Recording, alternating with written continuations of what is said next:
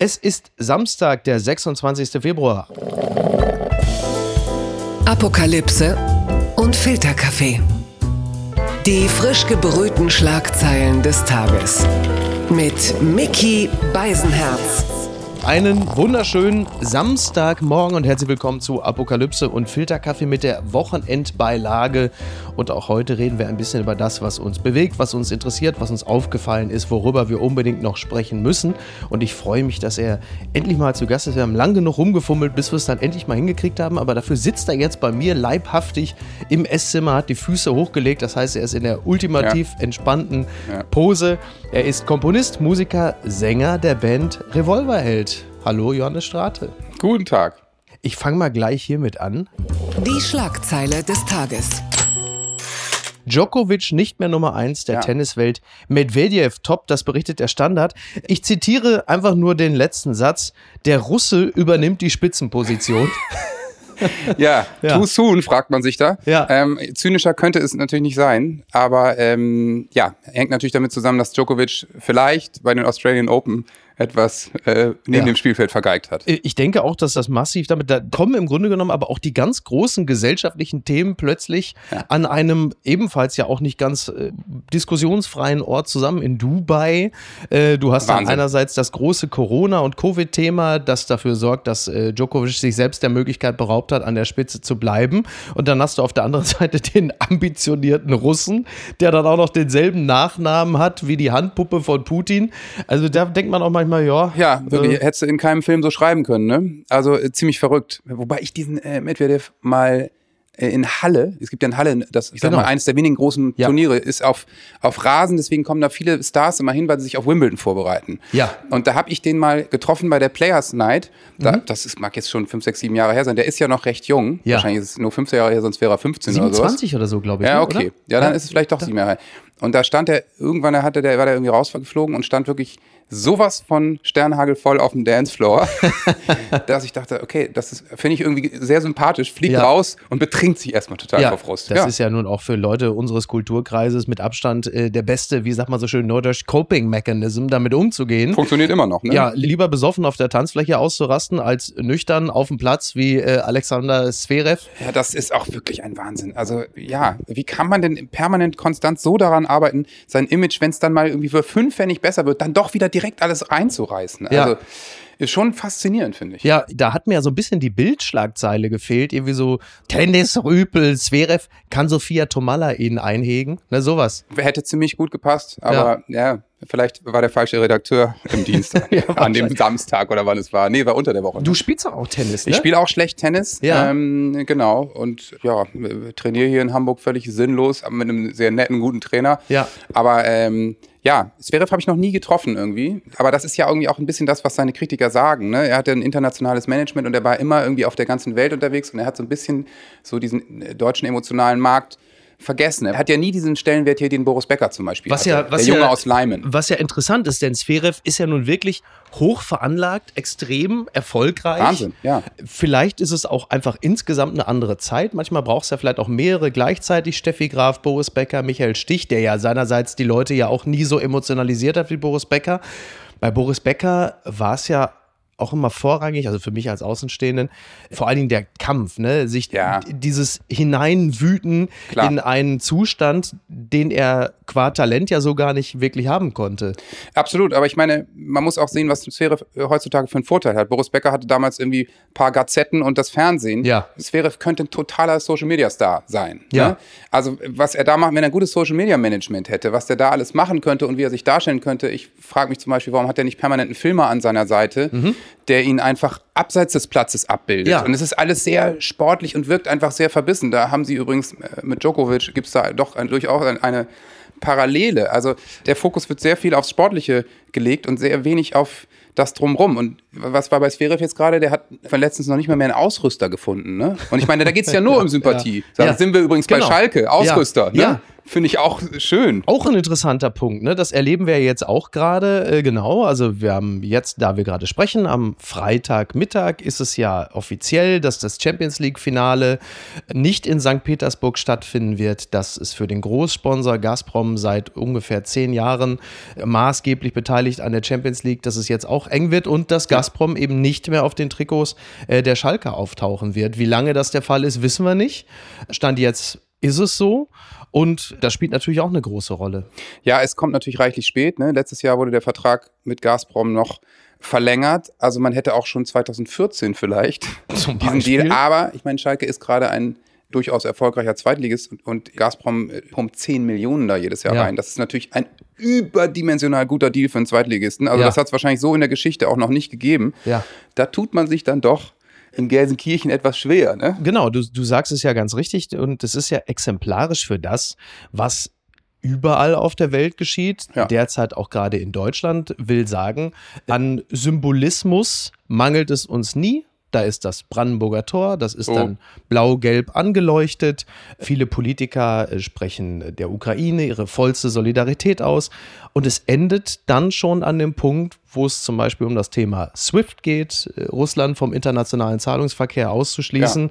Eine harte, einschneidende Maßnahme, die aber im Zweifel uns dann auch selbst wehtun würde. Und da endet es dann halt eben auch schon. Ja, das ist eben das, ich weiß gar nicht mehr, wer es gestern gesagt hat, Frieden hat dann eben auch seinen Preis und wir sind irgendwie noch nicht so richtig bereit, den auch zu zahlen. Wenn es Ja. dann an unsere eigene Komfortzone gibt, geht, wie so oft, ne, Klimaschutz, Thema Nummer eins da, da sind wir dann doch nicht bereit, die großen Veränderungen zu machen. Und dieser SWIFT-Zahlungsverkehr, also da hätte ich jetzt aber auch wirklich Stein und Bein drauf verwettet, dass das jetzt passiert. Und Mhm. Soll- nein, wir ja. behalten uns das noch für einen späteren Genau. Zweck. Wirklich? Ich meine, Kiew wurde die ganze Nacht bombardiert. Worauf Ja. wollt ihr noch warten? Dass da Ruhe einkehrt? Es sind die ersten Bodentruppen in Kiew Ja. angekommen eben. Also ja, interessant. Ja, genau. Dann stellt man sich halt immer die Frage, was genau da noch passieren muss. Ich weiß, man ist natürlich immer super schnell äh, bei der Hand mit Anklagen und mit Forderungen und dass man sagt, da muss aber jetzt mal. Und erst in dem Moment, wo du dann merkst, huch, das bedeutet für mich aber jetzt im Detail ganz billige Sachen, der Sprit wird teurer, Ja. Heizen wird teurer oder möglicherweise mein kleines Aktiendepot, was ich doch immer angelegt habe, ist plötzlich nur noch die Hälfte wert. Das sind natürlich Dinge, die uns dann direkt betreffen. Dann kommt immer der Moment der Selbsterkenntnis, wo man merkt, ach, eigentlich Ukraine, Ja. so viel haben wir mit denen doch auch nicht zu tun. Das wird schon noch interessant, aber das, was du gerade richtigerweise sagst, ist ja dann doch auch immer ein bisschen der Beleg dafür, dass gerade wir in unserem westlichen Kulturkreis in Mitteleuropa vielleicht auch in der Sahne ein bisschen das Schwimmen verlernt haben. Ja, wir sind natürlich wirklich wahnsinnig bequem eingerichtet hier in unserem Kosmos und in unserer Blase. Aber äh, ich muss schon sagen, dass ich jetzt seit zwei, drei Tagen schon die Stimmung wahrnehme, dass alle wirklich so einen Kriegskater haben. Mhm. Also ich finde, diese Geschichte jetzt, dieser Einmarsch da von Putin, der hat schon eine andere Qualität. Ja. Mhm. Sogar als Corona. Corona kam so schleichend und ey, im ersten Lockdown fand man es noch witzig, jetzt findet es keiner mehr witzig. Ja. Also witzig ist vielleicht das falsche Wort, aber man konnte sich damit arrangieren. Aufregend. Ja. Aufregend, ja. Und man hat sich immer auf dem Spaziergang getroffen und huhu, wir kommen dem mal nicht zu nah. Mhm. Jetzt ist es natürlich für viele existenzbedrohend, längst. Und das kam jetzt so von 0 auf 1000, obwohl es ja gar nicht von 0 auf 1000 kam, wenn man sich damit beschäftigt hat. Ja. Das ist ja auch das. Ja. Die Politik hat halt irgendwie immer an die Diplomatie geglaubt und das finde ich ja irgendwie auch in Ordnung und gerechtfertigt. Das sagte Habeck auch in den Tagesthemen Mhm. vorgestern. Äh, Man kann ja nicht aufhören, äh, an die Diplomatie zu glauben. Aber was sollen wir denn machen? Wir hätten ja nicht militärisch den ersten Schritt gehen können. Genau. Stimmt natürlich. Aber die Frage ist, was jetzt in der Hinterhand ist. Ja, man hätte mit dem Sanktionieren viel früher und schärfer wahrscheinlich anfangen müssen. Was ich kaum noch hören kann, weil es immer wieder passiert, ist der Satz, ja, wir hätten ja nicht ahnen können, dass. Das habe ich in den letzten ja Quatsch. Monaten wirklich, also das Ja. hörst du, egal ob es um Corona-Management geht, ob es um Klimaschutz Ja. geht, ob es um Afghanistan ging. Wir erinnern uns im August 2021 bei dieser Gelegenheit, kurze Frage, was machen eigentlich die Ortskräfte, denen wir nämlich auch unsere vollste äh, Solidarität alles verschwunden, ne? Ja, es ist alles weg und Total. jetzt stehen sie wieder da und sagen, naja, man konnte ja nicht. an- Ich meine, ich gebe zu, niemand von uns ist wirklich davon ausgegangen, dass es jetzt zu dieser militärischen Eskalation kommt. Andererseits, das ist auch nicht unser Job. Nee, also dass wir im Dunkeln tappen und davon keine Ahnung haben, Fug und Recht, also völlig klar.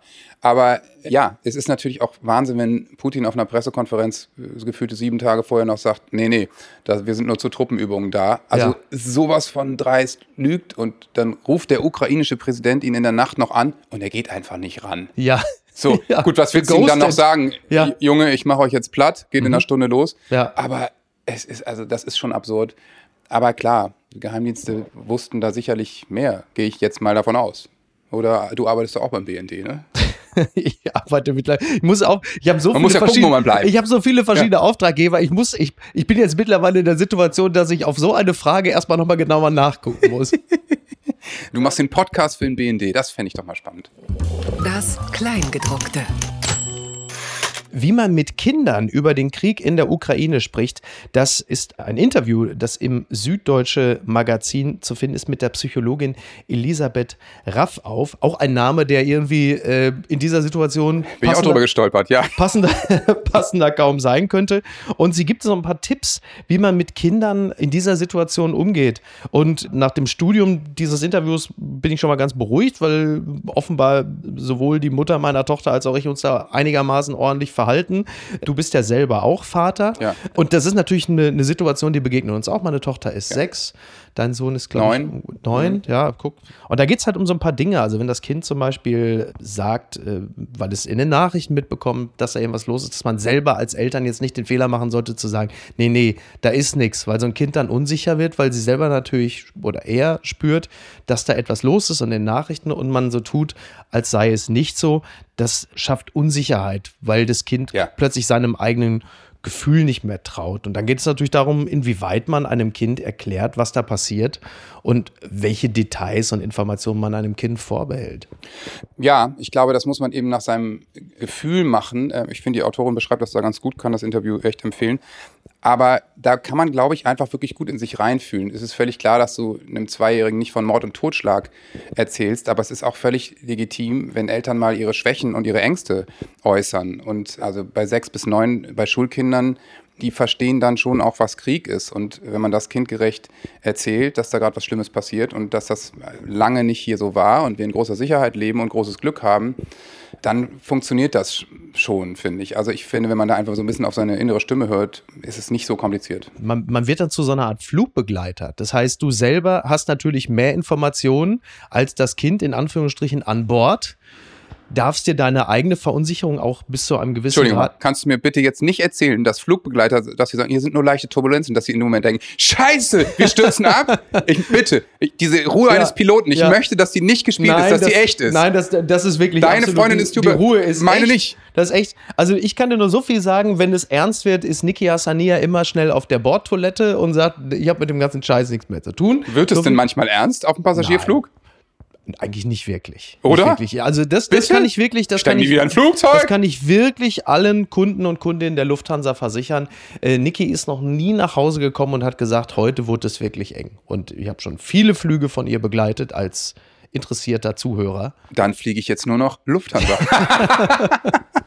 Das, so viel, so viel ja. kann ich sagen. Nein, aber dass es immer darum geht, natürlich die eigenen Emotionen Klar. auch nicht unbedingt ungefiltert jetzt nach außen, sprich ans Kind weiterzugeben, aber dass man durchaus schon dem Kind versuchen sollte, die gesamte Situation zu erklären. Und wenn es nur darum geht, dass man diesem Kind versucht zu erklären, dass dieser Putin halt einfach sich ausdehnen möchte, so wie auf dem Spielplatz halt eben auch, dass es halt Kinder gibt, die gemein zu anderen sind. So und äh, einfach etwas haben wollen, was, was anderen gehört. Ja, so. ich glaube, was für Kinder nämlich noch viel schlimmer ist, ist die Unsicherheit und die Unwissenheit. Wenn sie was nicht genau. verstehen, sie merken, bei den Eltern stimmt irgendwie was nicht oder ja. auf der Welt stimmt was nicht und ich verstehe ja. das nicht, das macht Angst. Genau. Aber wenn man es benennen kann, ich habe das mit meinem Sohn, als er kleiner war, eben in den letzten Jahren, Präsident Trump war ein großes Thema. Ja, und dann auch. sieht er die Bilder und Mexiko und Kinder und so und dann sagt er natürlich, das ist ein böser Mann und das ist gemein. Und dann kann man darüber sprechen und genau. das verstehen und das ist okay. Aber dieses, da ist was Schlimmes auf der Welt, ich verstehe es nicht, das macht Angst. Mir genau, auch. total. Weil es halt eben dafür sorgt, dass man dem eigenen Gefühl nicht mehr trauen genau. kann. Das ist,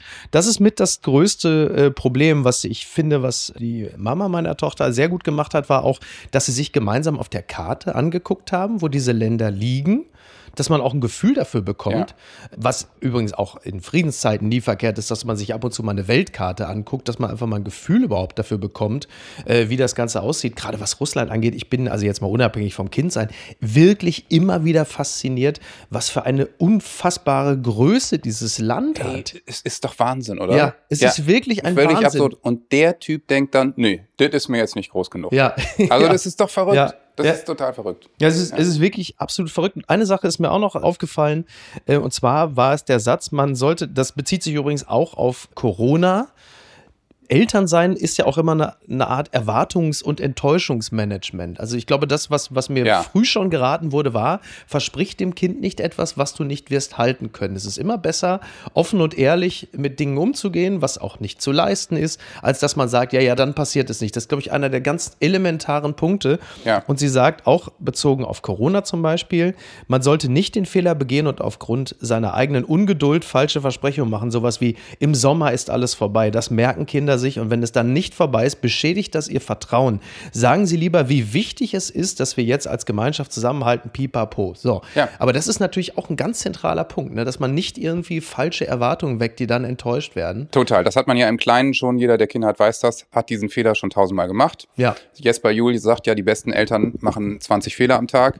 Und, oder hat gesagt, Gott hab ihn selig. Und das stimmt. Ne? Man macht natürlich als Eltern viel falsch. Und ich finde auch, man muss auch nicht auf jede Frage eine Antwort haben. Also Ja. ich finde auch völlig legitim mal zu sagen, äh, das habe ich mir angewöhnt, dass ich sage, okay, das ist echt eine sehr gute Frage, aber das weiß ich gerade gar nicht. Da muss ich erstmal drüber nachdenken. Mhm. Ja. So, und dann sagt, sagt Emil im Zweifel, können wir zusammen googeln? Sag ich, ja, lass uns mal zusammen googeln, weil ich finde es selbst interessant. Ja. Und dann hast du ein Thema, wonach du suchst und er weiß eben auch, Papa ist kein Lexikon und weiß nicht alles, Ja. auch wenn er manchmal so tut, als ob er zu allem was sagen kann. Ja, das äh, ist mir sehr vertraut. ja, genau. Im Zweifel muss man sich halt auch gemeinsam irgendwo hintasten. Ja. Twitter. 280 Zeichen Wahnsinn. Warum es manche aufregt und andere schön finden, dass Robin Williams bei Twitter trendet, das schreibt der Rolling Stone. Ja, äh, gestern war es dann mal wieder soweit. Es äh, trendeten Begriffe wie Weltkrieg, aber halt eben auch Begriffe wie Ablenkung und Robin Williams. Und als der Name trendete, dachte ich auch, okay, was ist jetzt los? Gibt es irgendwie einen Jahrestag oder so? Aber es war wohl offensichtlich so, Ja. dass irgendeine Person etwas angestoßen hatte, äh, der Tod welches Prominenten die User besonders berührt habe und dann einigte man sich offensichtlich in einer Art Volksbefragung auf Robin Williams. Und das war dann letzten Endes einfach eine Form der kollektiven Ablenkung. Und äh, es ist ja nun jetzt auch kein Riesengeheimnis, dass ich Twitter äh, ganz häufig abscheulich finde. Gerade wenn hinter dem Hashtag ein Name auftaucht, dann geht es ja zu 95 Prozent immer darum, eine Person, egal ob sie es jetzt in Anführungsstrichen verdient hat oder nicht, im Kollektiv erstmal fertig zu machen. Wenn es darum geht, eine Person zu feiern, die verstorben ist oder gemeinsam in einem Gefühl vereint zu sein, das jetzt nicht Hass Ja. ist, dann finde ich das erstmal gut und ich finde, dass in diesen Tagen zum Beispiel Twitter sogar seine Stärken hat, weil man merkt, dass die Leute sich doch gemeinsam um so eine Art Lagerfeuer versammeln und versuchen, ihren Gefühlen Ausdruck zu verleihen. Ja, ja, sehe ich ganz genauso, muss ich sagen. Also in diesen Tagen ist Twitter wahrscheinlich mehr Segen als Fluch, weil wahrscheinlich jetzt natürlich ganz viel gegen den Krieg kommen wird und sich da Leute, also zum Beispiel Black Lives Matters, da war Twitter eine wahnsinnig wichtige Plattform, um diesen Protest zu organisieren. Ne? Ja, genau. Ähm, bei Robin Williams, das weiß man ja, also wunderbarer Schauspieler und toller Mann, der sehr depressiv war und sich am Ende das Leben genommen hat. Ja. Ich meine, in dieser Tage geht es natürlich wahnsinnig viel um psychische Gesundheit. Es gibt etliche Studien mittlerweile, dass Kinder, junge Erwachsene, Erwachsene so viel wie ganz lange nicht unter Depressionen und unter Angststörungen leiden. Deswegen kann ich mir schon vorstellen, dass so ein Robin Williams-Thema eben da auch auf fruchtbaren Boden fällt und viele Leute gerade sehr bewegt. Deswegen finde ich, darf man das nicht zu hoch aufhängen, dass man jetzt sagt, das ist jetzt aber geschmacklos, dass das jetzt äh, das äh, trendende Thema ist, sondern es ist ja durchaus was sehr Persönliches und eben nicht äh, was du eben beschrieben hast, äh, ein Hassen oder es ist ja wahrscheinlich noch nicht mal ein Feiern eines Typen, sondern kennt ihr das Gefühl, wenn Genau. so, so. Exakt. Und das, das finde ich ehrlich gesagt völlig, völlig legitim. Es ist ja nicht Gina Lisa, der Hashtag. Ja, wobei ich glaube, dass auch die, äh, wenn es um den Bereich psychische Gesundheit geht, Ja, gut, äh, ja. sicherlich auch noch den einen oder anderen Beitrag würde leisten können. Genau das ist es ja, ne? Zerstreuung, Ablenkung. Finde ich völlig legitim. Finde ich absolut legitim. Also wann, wenn nicht jetzt? Ne? Es Ja. ist ja auch, es ist ja auch so eine, so eine Art, ja, wie soll ich das sagen? Das funktioniert gerade wie so Pumpen. Also du hast einerseits Ablenkung, Zuwendung, Ablenkung, Zuwendung. Also es funktioniert ja auch wie so eine Kontraktion eigentlich. Also du hast die Menschen, Klar. die die ganze Zeit sich mit dem Thema beschäftigen und auch da ihrem Gefühl Ausdruck verleihen, Bilder teilen, Ja. äh, natürlich auch ihre Fassungslosigkeit. Irgendwo muss diese Emotion ja auch hin. Das muss man auch klar sagen. Und auf der anderen Seite sich natürlich sehnen nach Ablenkung, nach anderen Gedanken, auch nach einer positiven Emotion und sei es nur ein positives Gefühl einer Person, der sie sich auf die eine oder andere Art besonders verbunden fühlen. Ja, und ich sage zum Beispiel immer, der Trichter der Emotionen, der wird jetzt seit zwei, drei Jahren eigentlich viel mehr mit negativen Dingen gefüllt als mit positiven. Ne? Corona, Klimakrise, jetzt noch der Russlandkrieg, also ja. Putin. Da braucht man doch auch irgendeine Art Ausgleich. Und ey, ich meine, es gibt auch Leute, die haben das Dortmund-Spiel geguckt. Oder ja. ich meine noch Karneval. Äh, Karneval, das wollte ich gerade sagen. Ich, ab so, ich weiß gar nicht genau, wie ich dazu stehen mhm. soll. Mhm. Ich meine, wir, mir wäre nicht nach Feiern zumute gewesen. Ich komme aber auch nicht aus dem Rheinland.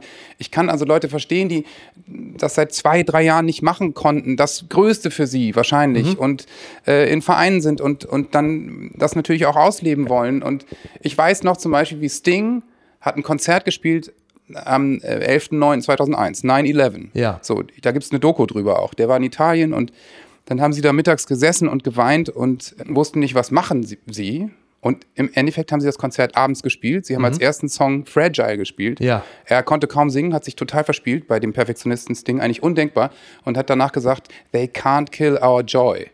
Und das ist auch wiederum ein Argument, was ich verstehen kann. Ja. Also niemandem ist geholfen. Ich, ich kann, kann, verstehen, dass einige Leute das für geschmacklos halten, aber an dem Tag zum Beispiel dachte ich mir, es wäre niemandem geholfen gewesen, wenn Sting dieses Konzert jetzt nicht gespielt hätte. Absolut. Es wäre pietätsvoll gewesen, vielleicht. Ja. Aber ja, ja was? weiß ich nicht. Also ähm, genau, zum Beispiel das Sting-Konzert, äh, ich erinnere mich auch daran. Ja. Das ist auf eine gewisse Art und Weise ja auch ein Statement, denn wenn man weiß, dass zum Beispiel die Taliban oder Al-Qaida, der IS nicht so sehr hassen ja. wie Kunst, wie alles Musische, was ja aus, aus diesen Einflussgebieten radikal entfernt wird.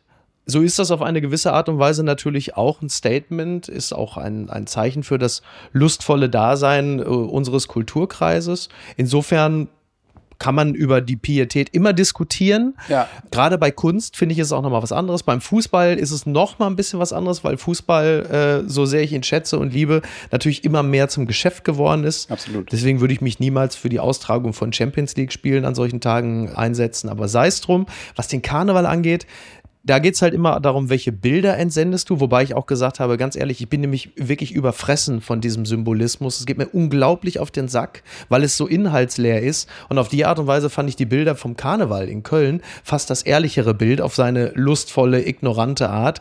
Und es hat natürlich damit was zu tun, was du sagst. In der, dieser Region ist das Brauchtum ja. und es ist etwas, worauf die Leute sich lange gefreut haben, die im Zweifel auch schon eine beschissene Zeit hinter sich hatten. Ich meine, wir reden hier über vor allen Dingen immer auch noch über Corona und viele Entbehrungen.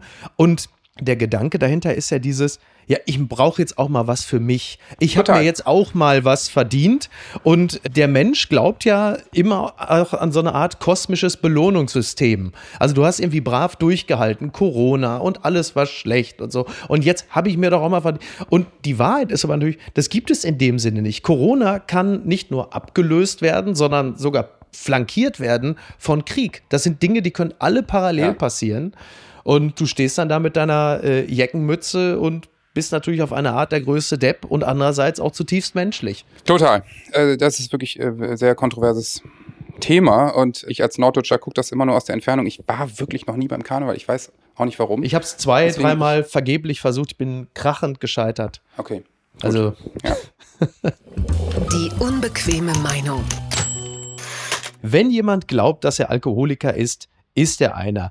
Äh, ein schönes Interview, ein schönes Gespräch zwischen Johanna Adoyan und Rufus Wainwright in der Süddeutschen, unter anderem halt eben über Opern, aber halt eben auch über Alkohol. Er selber lebt mittlerweile, wie man so schön sagt, abstinent, unter anderem deshalb, weil er gemerkt hat, in dem Moment, wo er versucht hat, äh, den Alkohol zu managen, hat er sich so sehr darauf fokussiert, zu gucken, wie viel darf ich denn jetzt genau trinken heute Abend und so, dass es ihn noch mehr gestresst oh, hat. Wow, ja. Und irgendwann hat er gesagt, weißt du was, dann lassen wir es doch einfach komplett sein. Er schildert da unter anderem halt eben auch, dass es da so eine gewisse familiäre Vorbelastung gibt, dass seine Mutter regelmäßig auch in Gesellschaft, weil das halt eben auch jetzt nicht weiter, ich glaube, er ist ihre, ne? Rufus Wainwright ist, glaube ich, Weiß ich nicht ihre. genau, aber toller Künstler. Ähm, sehr toller Künstler.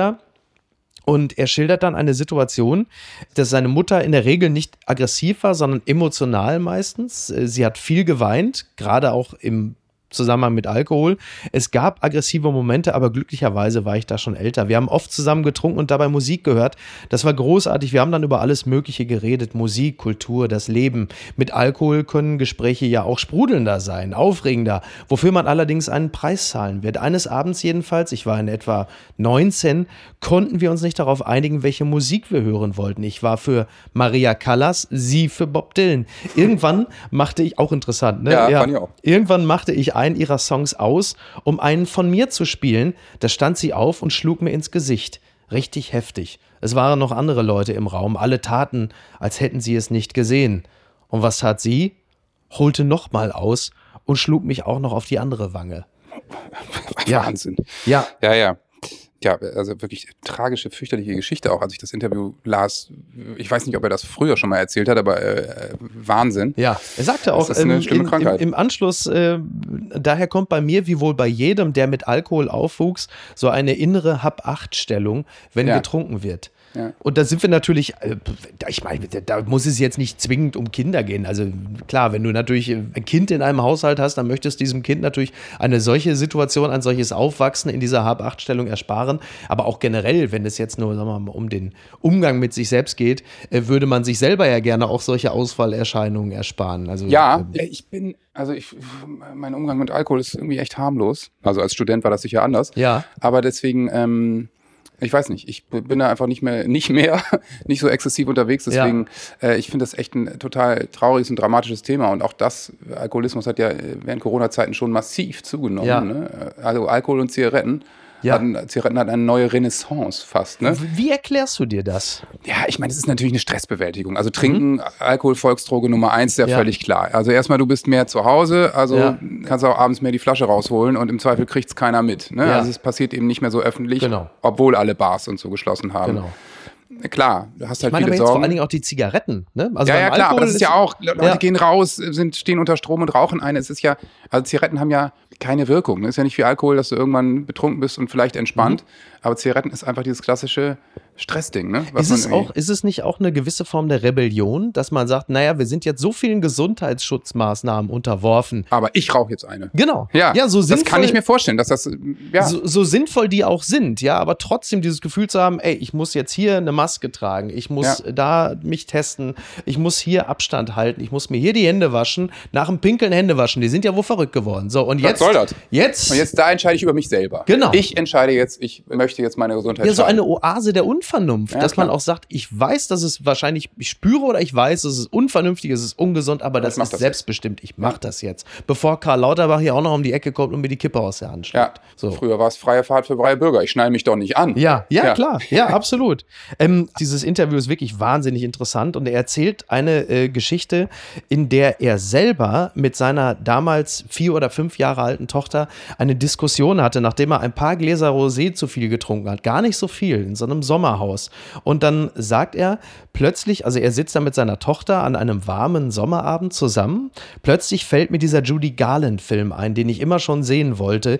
Der soll es sein. Aber Viva, also seine Tochter, die ja wirklich noch sehr klein ist, möchte keinen Judy Garland-Film sehen, sondern lieber, sagen wir, König der Löwen. Und dann steigere ich mich plötzlich in irgendetwas hinein, argumentiere gegen meine vierjährige Tochter, als wäre sie meine Gegnerin, fühle mich von ihr zurückgewiesen als Mensch, als Künstler, denn ich habe Songs von Judy Garland gesungen. Sie war eine prägende Künstlerin für mich. Wie kann meine Tochter das zurückweisen? Ich fühle mich ungeliebt und ungesehen, verwandle mich sozusagen vor meinem Kind in Judy Garland, fühle mich nicht nur von ihr, sondern von der ganzen Welt nicht richtig wertgeschätzt. Es ist wirklich vollkommen lächerlich.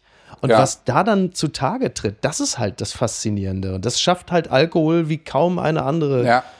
Äh, das ist eben Wahrheitsdroge. ja. finde ich. Ja, ja. Deswegen, ähm, bei mir, ich finde es bei mir total gut, dass ich einen Sohn habe, der eigentlich fast immer da ist, weil ja. es ist dann so ein Korrektiv. Also ich ja. würde mich niemals von meinem Sohn so betrinken, dass ich irgendwie nicht mehr wüsste, wo oben und unten ist. Ja. Also diese Kontrolle würde ich immer behalten.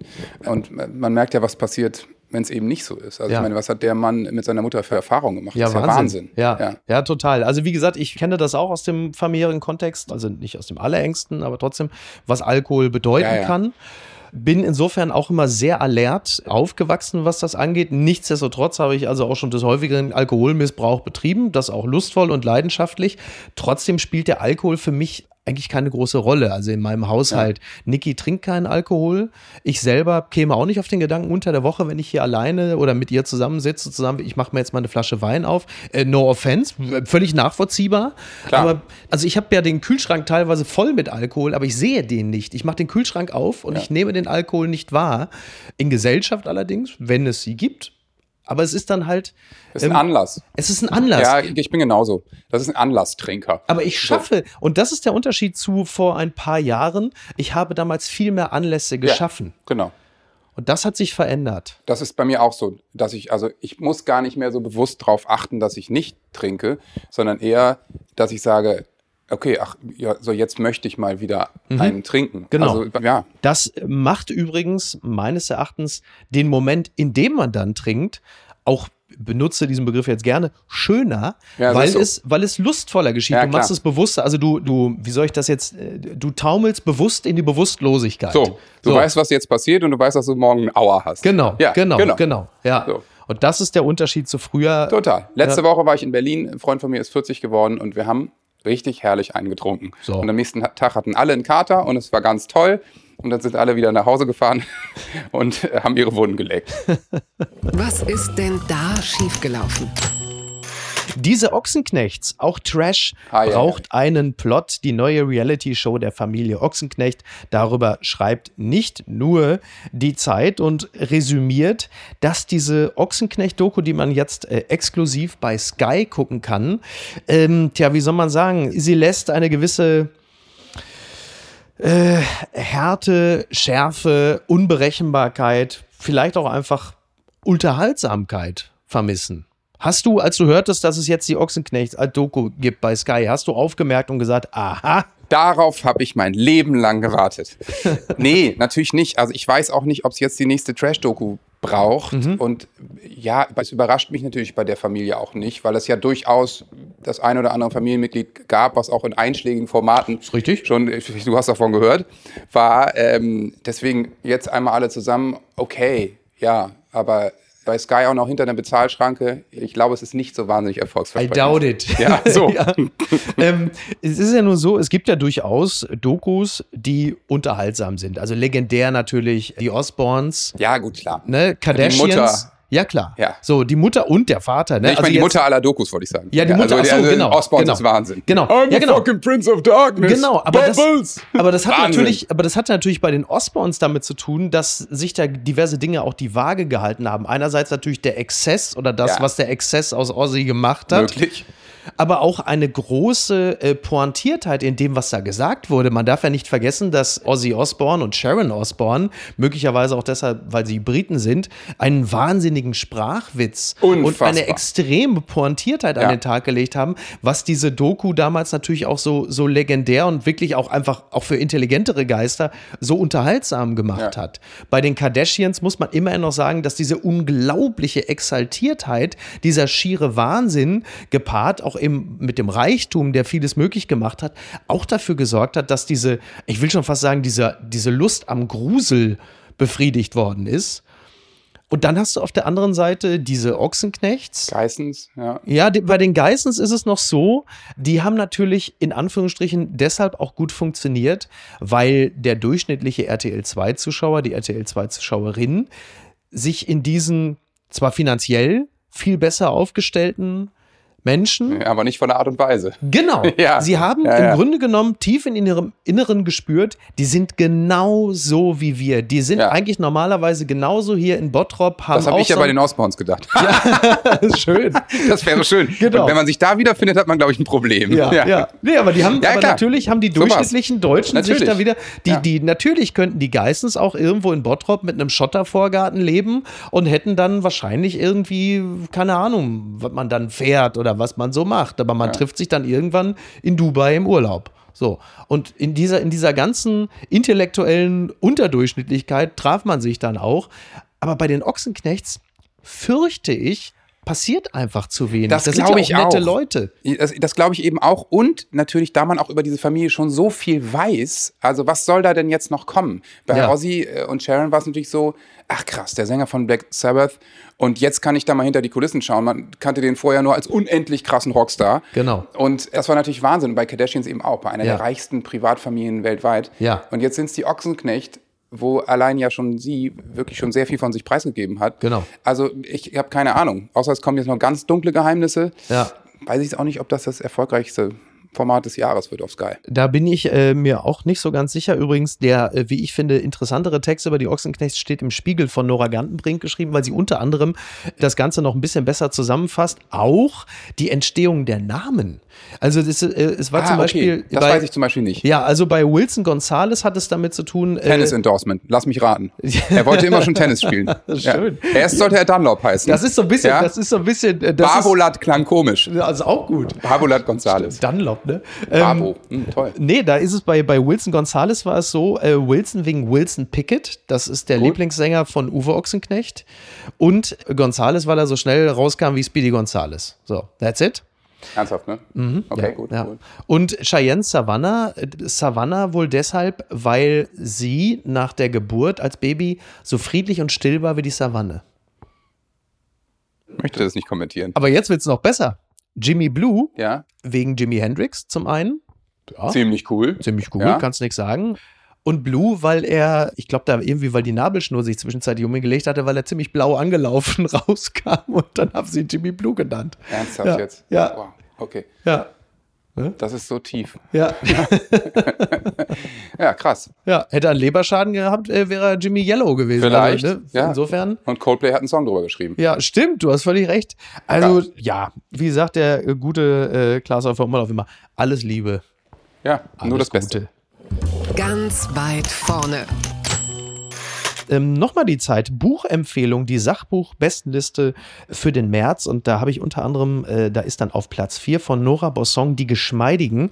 Zitat, keine Boomer mehr, aber noch keine Millennials. Die Schriftstellerin Nora Bossong beschreibt den Seelenzustand ihrer Generation, der heute 40-Jährigen, aufgewachsene mit der Gewissheit, dass alles gut wird, sehen sie sich nun mit einer Kaskade an Krisen konfrontiert. Die Geschmeidigen sind leise und konsensorientiert und deshalb die besseren Krisenmanager? Fragezeichen. Du hast ja gerade gesagt, du warst auf dem 40. Geburtstag eines Ja. Freundes.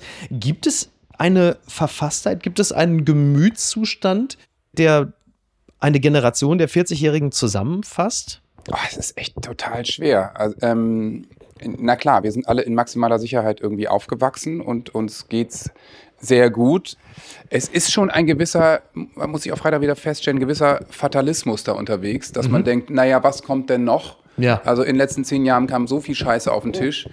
Ich bin gespannt, was das nächste ist, so ungefähr. Trotzdem leben wir ja immer noch in diesem unfassbaren Wohlstand und in dieser unfassbaren Blase, dass es uns persönlich eben noch nicht betrifft. Ja. Aber wir von unseren Kindern eben schon mal Fragen gestellt kriegen. Ja. ja, Papa, warum fahren wir denn da jetzt mit dem Auto hin? Wieso isst du denn schon wieder Fisch? Es gibt doch gar nicht mehr so viel Fisch im Meer. Ist das- sind ja, das die Fragen, ich die mir du auch anhören. Ja? Ja, ja, das Ja. ist in Plastik verpackt. Das kaufen wir nicht. Finde ich natürlich super. So, äh, dass da so ein Bewusstsein ist. Ja. Ich bin nun auch, muss man sagen, WWF-Botschafter im Kampf gegen Plastikmüll in Meeren. Ja. Deswegen hat er das mitgekriegt und weiß, dass das nicht klar. gut ist. Aber also das Bewusstsein der nächsten Generation ist schon enorm und das finde ich toll. Da lege ich auch durchaus Hoffnung rein. Aber ähm, ja, unsere Generation kriegt ganz schön viel äh, vorgesetzt gerade. Ne? Die Frage ist halt immer, also ist die Welt wirklich schlechter geworden oder werden wir einfach nur besser darüber informiert, wie schlecht sie immer schon war? Ja, sie ist natürlich nicht schlechter geworden. Auch darüber gibt es ja viele äh, Forschungen, dass zum Beispiel so viele Menschen wie noch, also so wenig Menschen wie nie in Armut und leben und unter Hunger leiden und so. Das macht natürlich die ganze äh, Klimakatastrophe macht das nicht besser und das wird in den nächsten Jahren natürlich auch wieder schlimmer werden und Corona verschiebt die Zahlen wahrscheinlich auch ein bisschen. Trotzdem, wenn man das natürlich mit anderen Epochen vergleicht, also im, äh, im Mittelalter oder eben auch noch vor 200, 300 Jahren, da sind eben ein paar Millionen Menschen Genau. an der spanischen Grippe gestorben und im Mittelalter wurden Hexen verbrannt und Menschen geköpft. Ne? Ja. Also da haben wir haben natürlich äh, eine ganz andere Judikative und Exekutive, so ungefähr, und leben natürlich in einem enormen Wohlstand. Aber wir kriegen natürlich alles mit. Wir sind über alles permanent informiert oder auch fake informiert, was ja auch spannend ist. Was wir jetzt auch gerade erleben, ne? auch im Zusammenhang mit dem ne, äh, Russland-Konflikt ja. natürlich auch wahnsinnig viele Bots unterwegs, Fake News, Russia Today. Ja. Übrigens auch eine Frage, die, die Niki auch aufgebracht hatte, das nur als kleiner Seitenaspekt, inwieweit eigentlich die russische Bevölkerung gerade emotionalisiert ist. Also wir sehen ja die Bilder aus beispielsweise St. Petersburg, Moskau.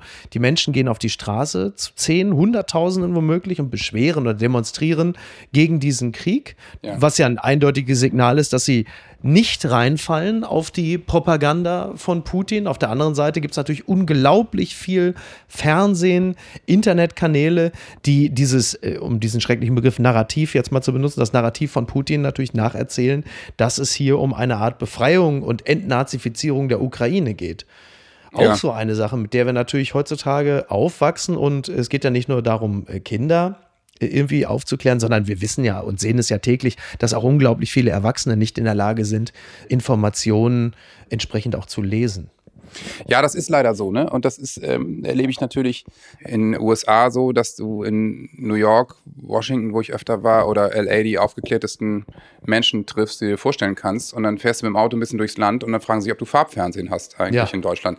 Und das selber habe ich in Istanbul in der Türkei auch erlebt. Da ist es auch ganz extrem. Und in Moskau, im Gegensatz zu Russland, ist es eben auch teilweise so. Ich war in Moskau und habe wirklich mit wahnsinnig wunderbaren Leuten Kontakt gehabt, die natürlich jegliche Schranken, die es da gibt, locker umgehen, alle westlichen Medien mhm. mitkriegen, lesen, Facebook, Instagram, ja. was du willst, völlig egal. Du kannst das nicht von deiner Bevölkerung fernhalten.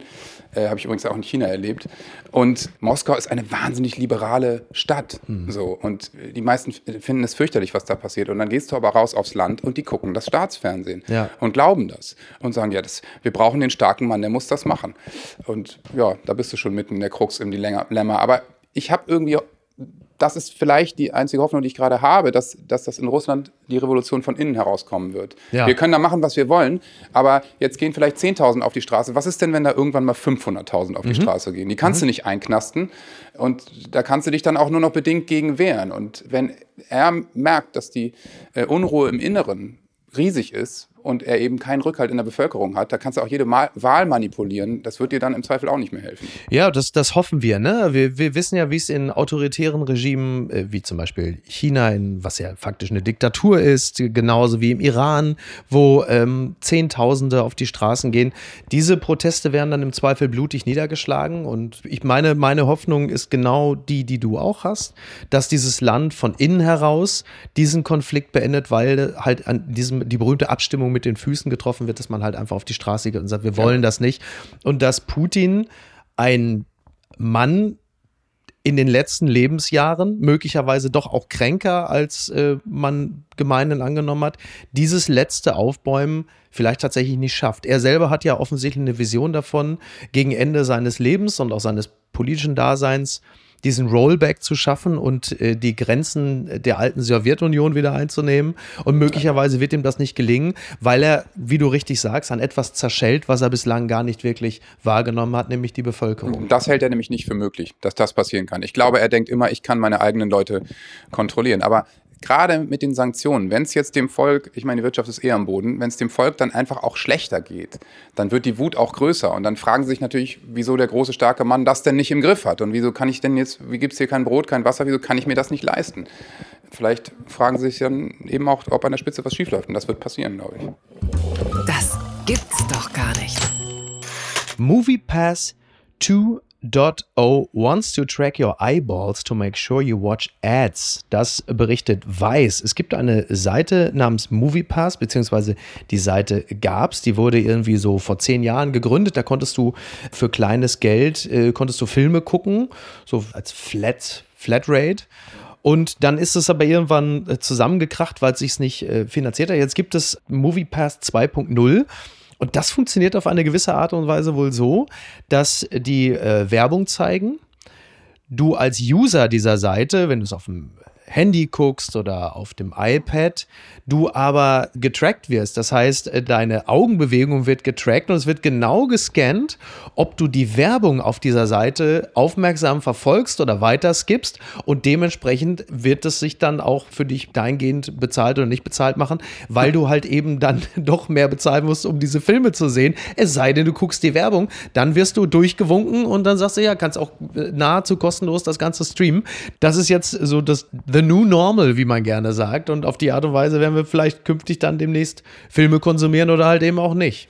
Das ist schon also ein neues Maß der Perversität. Mir kommen ja immer sofort die Droogies in den Sinn, Clockwork Orange, ja. die so, wo du so Ach, oh beballert oh wirst und du ja. kannst nicht weggucken. Ja. Deine Augen werden offen gehalten. Das habe ich sofort als erstes irgendwie im Sinn. Aber das ist schon ganz schön irre. Ja. Ich, ich, Crazy. Ich, ja, was, total. Was macht das mit dir, wenn du dann hingucken musst? Das heißt, du nimmst es auf eine andere Art und Weise dann wahr. Ja. Also kann man den Ton ausschalten? Ja. Ich weiß es nicht. Also Stimmt, das kommt ja auch noch. Die werden natürlich. Ja, das, das ist schon interessant, ne, wie diese Dinge an uns herantreten, weil ich glaube, diese, diese Momente erleben wir alle ähm, nahezu täglich, wenn man sich zum Beispiel in einer privaten Runde über etwas unterhält. Du sagst jetzt beispielsweise, keine Ahnung, so eine Bomberjacke das würde ich mir mal gerne wieder kaufen. Plötzlich bist du bei Instagram, dir Sofort. werden plötzlich Bomberjacken ja, angeboten. Das ist ja so ein, so ein Beispiel oder keine Ahnung, Ads für Autos oder so. Ja. Daran erkennst du natürlich, dass diese äh, Geräte sehr wohl in der Lage sind, Sound äh, wahrzunehmen und aufzuzeichnen und weiterzuspeisen. Das hat ja auch nichts mit Verschwörungstheorie zu tun, sondern diese Dinge sind halt einfach, sind natürlich sehr, also ich nenne es mal vorsichtig, sehr aufmerksam. Und dafür ja. muss man noch nicht mal eine Alexa-Box zu Hause haben. Und äh, die werden dann zielgerichtet natürlich Dinge angeboten und ich bin auch so ein fürchterliches Opfer. Ich falle halt eben auch viel ja. zu häufig auf sowas rein und denke, ja, stimmt, das ist ja eigentlich. Das brauche ich. Das brauche ja. ich ja dringend, um Gottes Willen. Ne? Ja. Ja, total. Ich, ich falle da leider auch gelegentlich drauf rein, dass ich äh, den ähm, mit Helium befüllten Fisch brauche, den man per Fernbedienung durch die Wohnung ähm, steuern kann. Was? Der gibt es? Um ja, ich, der, der, gibt es und der kommt dann auch nur vier Wochen später aus China verschickt ja. über Amazon an. Ja, ähm, ja ich, hab auch, ich habe auch dieses Problem. Ich habe ein circa 1,40 Meter großes Plüschlama im Schlafzimmer, ja. was natürlich aus China kam. Ja. Und ich bin auch sehr glücklich damit, muss ich sagen. Meine Tochter auch. Aber ähm, ja, das ist wirklich. Es äh, ist da. Es ist da. Ja. Es ist da und ja. äh, geschieht ja. viel zu häufig. Ja. Das ist schön. Ja, das, äh, das ist natürlich schön, dass wir uns direkt beide so outen, dass wir nicht gefestigt genug sind, der Werbung zu widerstehen. Ja. Aber es kommt natürlich auch darauf an, in welchem Maße. Ich kriege auch ständig irgendwie so Baumarktsachen. Offensichtlich rede ich in meiner Freizeit viel über so Heimwerker-Themen. Und dann muss ich halt einmal die Woche muss ich irgendwie zum Baumarkt fahren, um dann eine bestimmte Schraube zu kaufen. Aber es ist doch schön, dass du da auch so ein, so ein haptischer, äh, doch auch in der analogen Welt verhafteter Mensch bist, der in der Lage ist, auch solche Dinge dann auch entsprechend zu nutzen und zu einem gelungenen Ganzen zusammenzufügen. Ja, nennt sich halt alt einfach. Ach, aber ja. ja. aber ja, äh, ich meine, mit diesem Eye-Tracking, es ist natürlich schon echt Next-Level-Shit. Ja, du bist ja ähm, so viel, weil wir ja schon gerade über Werbung sprachen, aber äh, so, also so plump wollen wir es nicht ableiten lassen, aber hinten raus, du hattest gerade erzählt, dass ihr schon wieder an einem Album arbeitet. Ja, was will man machen, wenn man irgendwie kaum Konzerte spielen kann über die letzten Jahre? Also wir haben alles ausprobiert mit Autokinos vor zwei Jahren und ja. letztes Jahr mit Abstand in Strandkörben. Äh, fanden das Publikum auch irgendwie lustig und gut mhm. und wir waren unterwegs und haben uns gefreut. Ja. Und ich hatte einen Anlass, mal was zu trinken. Ja, sehr so, gut. Ja. Ne? Also nämlich, wenn man lange nichts gespielt hat und dann mit den Jungs losfährt und Konzert spielt, dann hat man das Bedürfnis, ein Fläschchen Wein zu trinken. Das glaube ich sofort. Und ähm, hat ein bisschen was von Klassenfahrt dann wieder, ne? Es oder? ist so, ja, ja, total. Und das fehlt einem natürlich auch sehr, wenn man 20 Jahre Konzerte gespielt hat und das jedes Jahr irgendwie 100 Tage unterwegs war und das ist dann auf einmal nicht mehr so. Das ist schon irre. So haben wir denn viel geschrieben, letztes Jahr eine Platte rausgebracht und aber natürlich viel zu viel geschrieben und schreiben immer noch weiter und unser Verlag weiß auch gar nicht mehr, was er damit anfangen soll. Beim, beim Schreiben von Songs ist es eigentlich so, dass diese Erfahrungen der letzten Monate, dass die verstärkt in die Texte einfließen? Oder ist es genau umgekehrt, dass ihr sagt, ein bisschen mehr Eskapismus ist jetzt eigentlich angebracht? Weil man sieht es ja auch bei vielen Filmen oder Serien zum Beispiel, dass das Corona-Thema keine ja. Rolle spielt, weil dort keine Masken getragen werden. Und du wunderst beispielsweise. dich, ja, der geht in die Kneipe rein und so, ach so, ist ja nur ein Film. Genau, ja, genau. Der hat ja gar keine Maske auf. da gibt es ja zwei, zwei Aber Morning Show zum Beispiel sehr, fand ich sehr cool. Genau, Da genau. spielen sie das auf einmal an, Ende letzte Staffel und dann kriegt ich spoiler jetzt einfach, Jennifer Aniston kriegt dann Corona. Und das fand ich schon ganz cool, dass das mal thematisiert wurde. Mhm. Ich finde, es haben viel zu viele Serien ausgelassen. Aber mhm. es ist wahrscheinlich auch schwierig zu machen. Da musst du dich als Drehbuchschreiber auch einfach mal komplett auf links drehen und neu hinterfragen. Also bei uns war das so, ich finde, wenn dann schon irgendwie Corona ist und echt vieles auch in Schieflage, dann brauche ich nicht noch jemanden, der mir im Radio vorsingt, dass das gerade wirklich eine ganz, mhm. ganz schwere Zeit ist. Ja. So, deswegen haben wir eher Eskapismus-Themen äh, geschrieben und über andere Sachen. Aber natürlich auch ein paar Songs, die waren dann aber eher so Wutaufbruch, würde ich sagen. Also ich ärgere mich und ich, also wir hatten einen Song, der hieß Abreißen, äh, so, hatte dann trotzdem am Ende einen positiven Outcome. Und, und so ist das im Moment auch. Es werden viele Themen aufgeschrieben. Ich sag mal, die Reisethemen, die wir noch so vor fünf Jahren hatten, die sind gerade eher wenig, Ja. weil die Reisen ja auch nicht passieren. Wobei die Sehnsucht nach Reisen ja wahrscheinlich größer ist denn je. Ja, es ist so, ja, ja. Aber ähm, das ist bei uns gerade einfach nicht so Thema. Aber wir schreiben viel und das ist ja nun wiederum in Zeiten des Streamings auch ganz einfach. Du musst die Sachen nicht mehr so großartig planen oder erklären. Ich bringe jetzt einen Song raus und das heißt übrigens, dass in einem halben Jahr ein Album kommt, sondern ich bringe jetzt einfach einen Song raus. Vielleicht mit einem unerwarteten Feature. Ja. Und ich mache das einfach. Und Ja. was danach kommt, weiß ich nicht. Vielleicht kommt in vier Wochen noch ein Song. Das finde ich ganz angenehm. Ist so ein bisschen so eine neu gewonnene Freiheit. Dann äh, würde ich dich bitten, wenn du mal des Textens, des Schreibens überdrüssig bist, dass du einfach mal wieder hierher kommst. Ja, Hat sicher. mir sehr viel Spaß gemacht. Ich fand Ja, mir auch. fantastisch. Echt Vielen Dank. wirklich cool. Und wenn du Lust hast, fühl dich herzlich wieder eingeladen. Sehr gern. Ich muss jetzt meine Tochter äh, von der Schule abholen. Sie äh, trägt ein Pfauenkostüm, denn Ja. es ist ja äh, Kinderfasching. So, ich muss meinen kleinen Punk gleich abholen. Er wollte als Punk gehen. Fand ich gut. Ja, finde ich auch gut. Sehr gut. Johannes, vielen Dank. Danke dir. Ciao. Ciao. Tschüss. Apokalypse und Filtercafé ist eine Studio Bummens Produktion mit freundlicher Unterstützung der Florida Entertainment. Redaktion Niki Hassania. Executive Producer Tobias Baukhage. Produktion Hanna Marahiel. Ton und Schnitt Niki Fränking. Neue Episoden gibt es immer montags, mittwochs, freitags und samstags. Überall, wo es Podcasts gibt. Stimme der Vernunft und unerreicht gute Sprecherin der Rubriken Bettina Rust.